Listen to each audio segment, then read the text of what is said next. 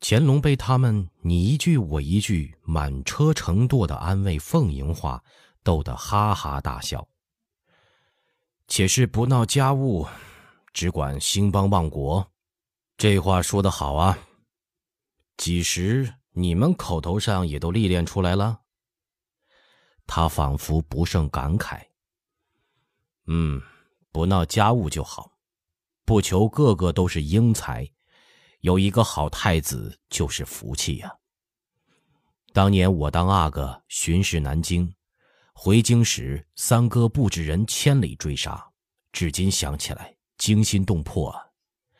你们那个时候都还是小毛丫头，只会打架，不会说话，何震一张口就是你呀我呀的。如今也学会奉承了。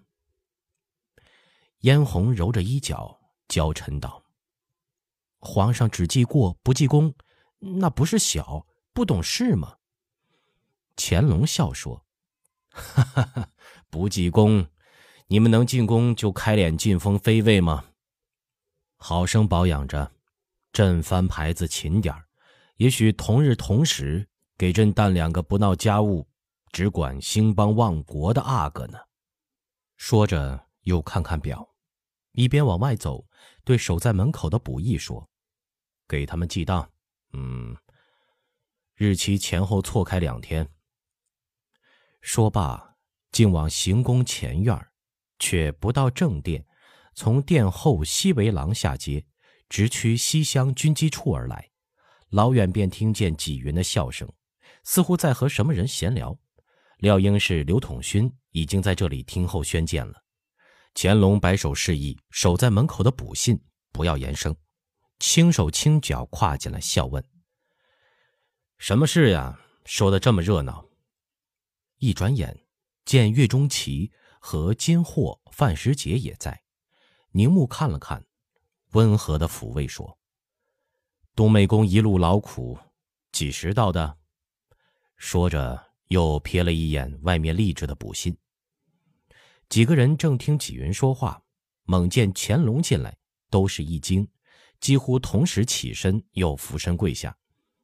岳钟琪满头皓发如雪，丝丝颤抖，却仍是精神矍铄，声如洪钟，连连叩头答道：“主上昼夜勤政，谨念民末，泽润苍生，老奴。”何敢言苦？奴才今晨四更下船，卯正时牌进来见主子，他们就要进去报主子知道，是奴才拦住了。纪云笑说：“太监们奉旨，岳钟琪随到随报的。臣说，皇上每天批旨到后半夜，今儿要缓散一日，难得睡个足觉。这时候天已经亮了，争这么一半个时辰。”后来范时杰、金货也来了，就一处说话候着。乾隆听他们说自己忙到后半夜，暗笑一下，一边摆手叫起。他们原该暴揍，你们也不该拦住，都坐下说话吧。岳冬美鞍马舟车的，还该歇息一下再来见朕的。其实西边军政虽然乱如牛毛，并没有紧急军情。朕不见你时日多了，也只是个惦记。你有岁数的人了，朕也有意召你回来养养身体。不过，看去气色还好，朕这就放心了。岳钟琪笑说：“奴才身体精神去的，一辈子厮杀汉，到死也还气壮如牛。比起刘统勋，他比奴才小着十几岁呢，走路都心慌气短。”他去着乾隆上下打量。声音变得有点发颤。主子身子看着还好，奴才也就放心了。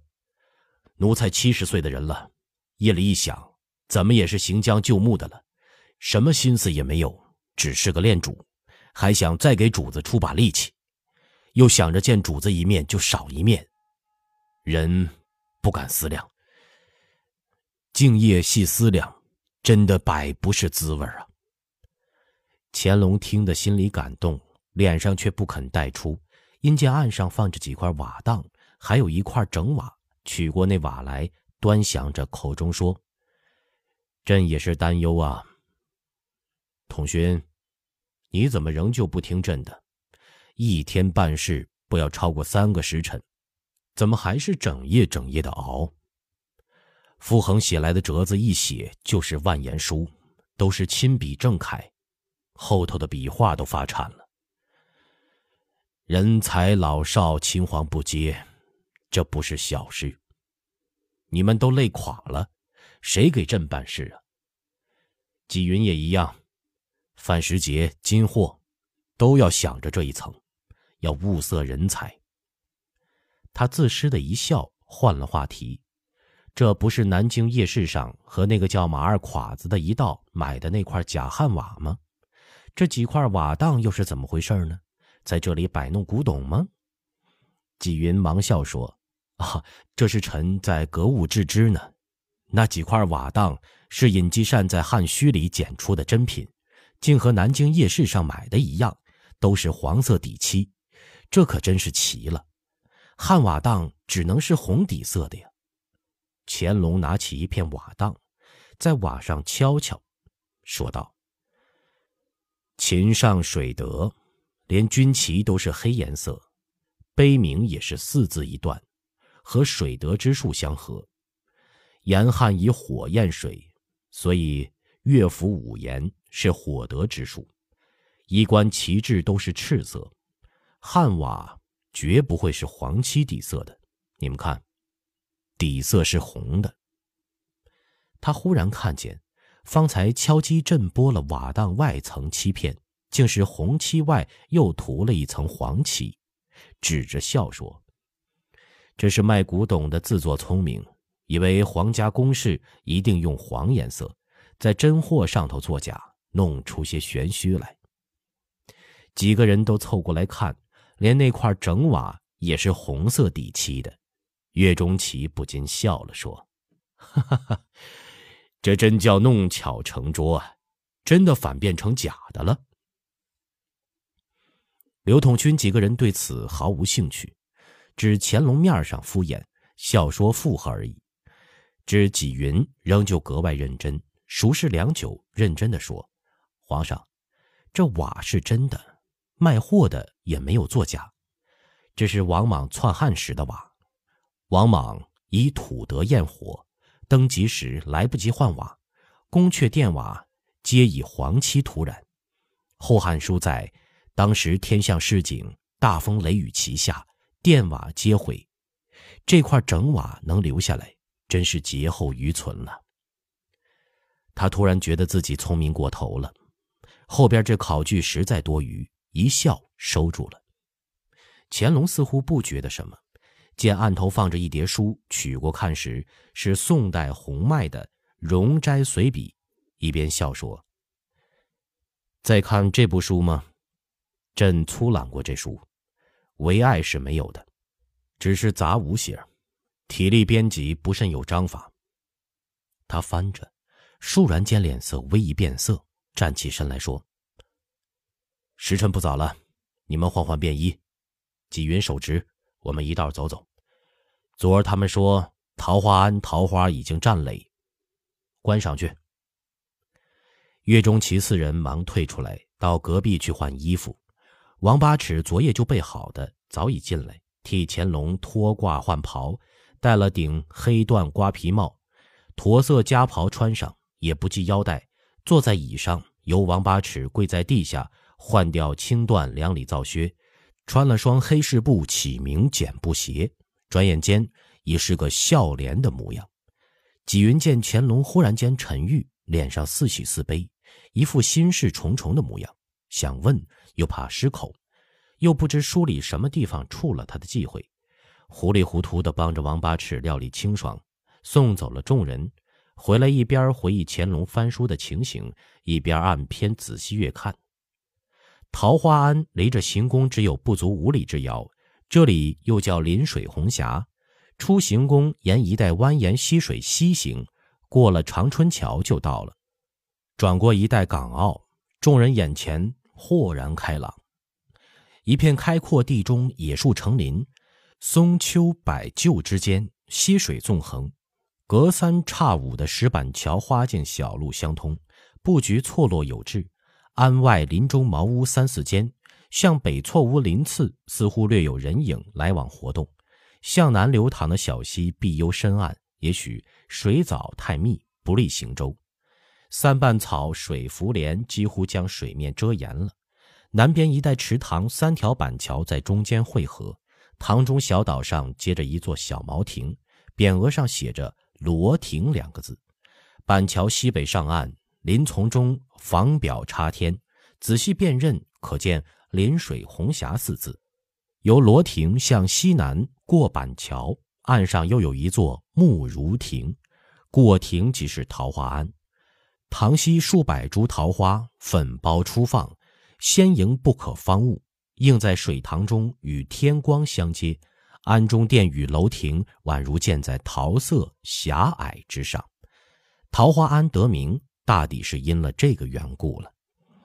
几个人站在岸边流连观景。但挡木月神台，花香伴着微风阵阵送来，芬芳清幽爽心，夹着草间不知名的小虫浅吟低唱，反而更显静寂。多少烦心俗物，几何国家大政，都被这舒田窈窕的美景洗得纤尘皆无。许久，范时杰笑说：“太清静了，这都怪流言清宫把游人都赶了去。这地方安前头那片空场。”弄个庙市什么的，人来人往，走在这红霞里头，多么有趣啊！也给扬州老百姓辟了一个市场，能养活多少人？金货却说：“老范是专能煞风景的，松下唱道，焚琴煮鹤，你还多么有趣！那边弄成闹市，这种景致里一片声嚷，卖馄饨喽，胡辣汤饺子喽，这大人叫小孩哭，世界都一塌糊涂了。”范时杰却不服气说：“天下幽静去处多了，想玩咱们别处观景去。回头我给尹元长写信，这里呀，非得建个市场不可。南临扬子江，西北蜀港圣地，东靠着运河，运河江岸又有驿道相通，皇上又亲自来游幸过，那还不是发财的风水宝地了？仪征那个贼头贼脑的县令还能想出来。”我为什么不能？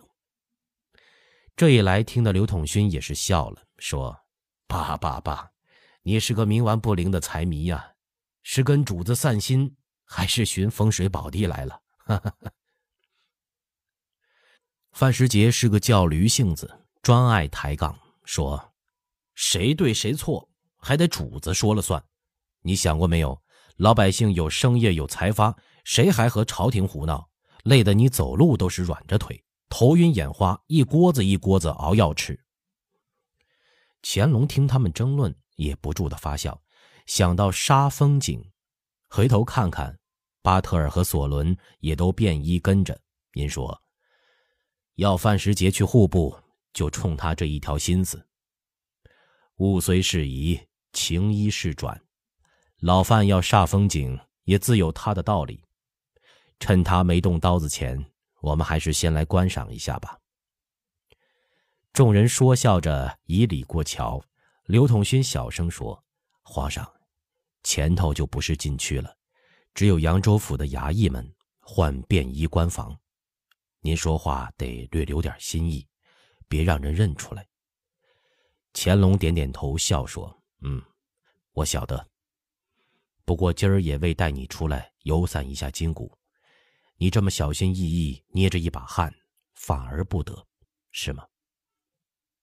他突然站住了脚，侧耳静听，说：“你们听，有笙歌声，像戏班子在排练拉场子，真奇了。安庙里还弄这个？”几个人都凝神静听，果然庙后有声簧丝弦之声，有男有女错杂引行。像煞是戏班子男女不齐的在吊嗓子咿呀吟唱，歌词却甚混杂，绰约细如游丝，都听不甚清晰。乾隆加快了步子，过了木如亭，到安前山门外空场上，才听出那些歌乐之声并不从庙里出来，是在庙西阁房传来。刘统勋压根儿无心看什么景致，只留意形势，这才看清原貌。这小池塘原来竟和瘦西湖相连，是瘦西湖的岸边一弯，过庙前空场又一弯，也没有庙院门墙。庙院也是依地形由东南向西北愈来愈高，后边桃林红枝连绵。从这里看，左有木如，右有罗亭，溪水道门可以栖身急流数尺。因人稀水深，水浮百鸟绕塘嬉戏，甚是安谧详静。眼扫的一根草节也不见得卵石甬道间，越山门进去，迎面一座大殿，供着大悲佛。四围红栏，有迎摆旧竹树间杂药铺，左迎室墙外为茶室，里通僧厨，三三两两的善男信女，有观庙游览的，也有烧香许愿的，三步一磕头向佛还愿的。佛门清净之处，但微闻木鱼钟盘之声，几乎没有什么人说话，一派禅林肃穆，连刘统勋也放了心。渐入悠游境界，随乾隆进殿瞻仰了佛像、四大天尊、十八罗汉，进香布施了。那和尚又老又聋，见金货一出手就是十两银子，当的撞了声盘瓮，便捧过签筒来。乾隆信手拈出一支，取了签标看时，上头是一首诗：“基尔父祖功德高。”子府龙楼勋名标，好房金火莫相容。再逢甲子运未消。乾隆先是一笑，心中悚然一动，把那签标递给刘统勋等人传看，自向佛前黄福殿前端肃恭立，却不下跪，只双手合十，垂眸念诵了几句，问秉烛小沙弥：“小师傅。”能不能见见方丈？小和尚傻乎乎的稽首说道：“阿弥陀佛，老和尚这几日忙，前头裴太尊晋大人坏事，家里来许愿，要能脱去大难，情愿给佛爷装金三千贯。如今真的灾星退了，晋家又添了个少爷，叫师傅去给记名符了。高国舅家里听说钱儿也来许愿，夫人的金手镯、耳环都捐出来了。”也得了好签，高高兴兴的去了。我们庙里佛祖灵光善护念众生，今儿这家请超度，明儿那家做道场。大人先生们不住的邀师傅去下棋会师，师傅昨儿还说太忙了，弄得俗务缠身。这小沙弥大约平日难得有个说话的机会，一问就饶舌出一大串话来。谭月只管多布施。往福田里种富贵，自然得收富贵。管取您能高中了，凭您的相貌，混个红顶子是稳稳当当的了。几个人听了都笑，乾隆倒觉得他伶俐，拍了一下他脑门子，笑说：“老范，再捐十两。告诉你师傅，既然忙得俗务不可开交，苦恼，还是出家的好。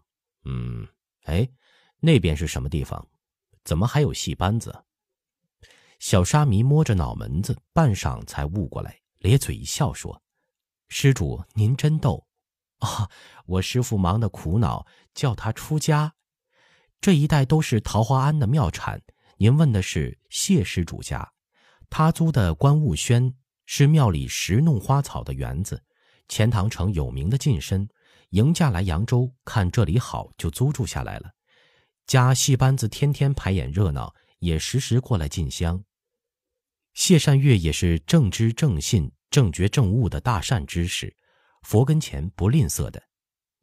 乾隆一直笑说：“好，佛前舍善财就是善知识。”点头出来，望望后殿，没有再往里走，看了看紧闭的方丈精舍，上头是“建物堂匾”，左右联上写：“花药绕方丈，清流永作鱼。”乾隆又是一个微笑，信步走出庙来，却不寻原路返回，径过石板桥，向观雾轩音乐响处走去。